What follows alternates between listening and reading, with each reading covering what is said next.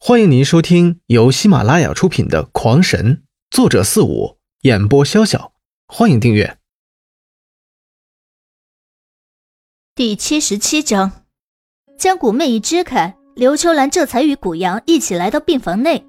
刘秋兰一脸淡然道：“这位姑娘，我们只是一个小村的村民，懂的事情也并不是很多，有冒犯之处也请您见谅。”现在男人都已经离开，还是请您转醒过来吧。唉，是我们冒犯你们才是。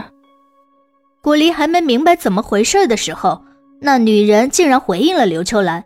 原来那女人是被撞昏不假，但是不久后就醒了过来。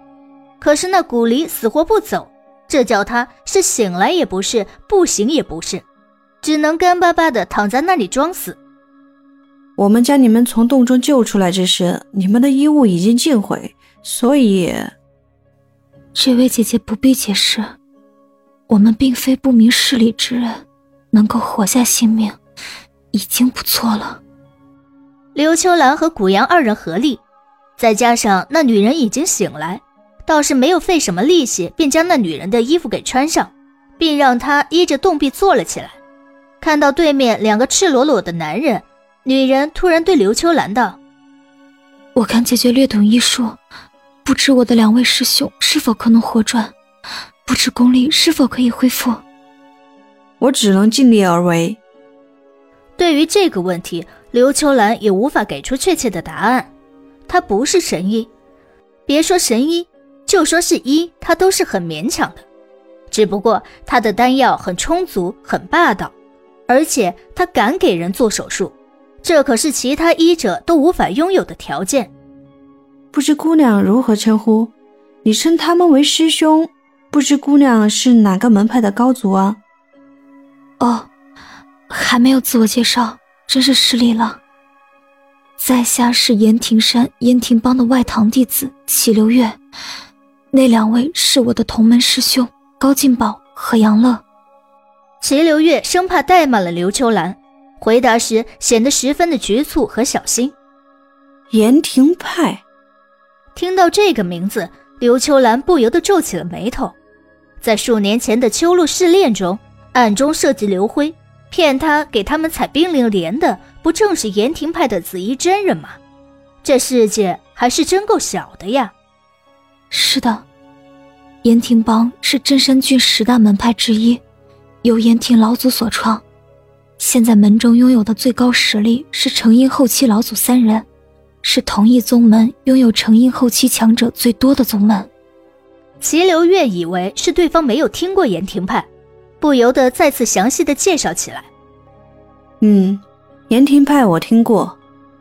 刘秋兰并不太恨那个算计自己儿子的紫衣真人，因为他们的炼丹术、自己的冰灵力，全是紫衣真人所赐，可以说。没有那段际遇，他刘秋兰也不会活得这么自信。不过，延亭派离这辽青城好像很远，你们怎么会来到这个地界的？这句话，刘秋兰早就想问了。先是紫衣真人，再是这齐流月，大老远的跑到这天高地远的辽青城，显然是定有所图的。而三人万一真的是冲双头妖狼来的，那自己就不得不心狠手辣一下了。唉，这话要从数亿年前说起，也不知是多久了，反正是很久之前，门派突然发现这片区域中有一只高阶力量型灵兽银月天雄出现，于是便发布地级任务，组织了三百多名弟子前来围捕。那银月灵雄十分强大，根本就不是我们能战胜的，我们是久攻不下，最后在死亡了一百多名弟子之后。我们不得不放弃撤退。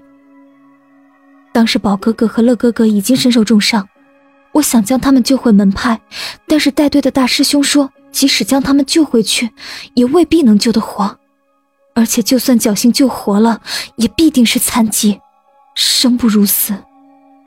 但是我们从小一起长大，我又怎么能眼睁睁地看着他们在我眼前死去呢？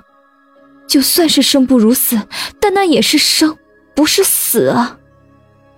我一个小女子，扛着两个受了伤的大男人，很快就落到了队伍的最后边，成为了那些被队伍吸引的灵兽们的攻击目标。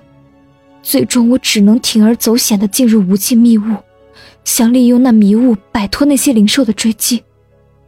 结果虽然摆脱了他们，却也让我迷了路，走了不知多长时间，出现在了这里。结果还是遇到了那双头妖狼，不得不躲入到那岩穴之中。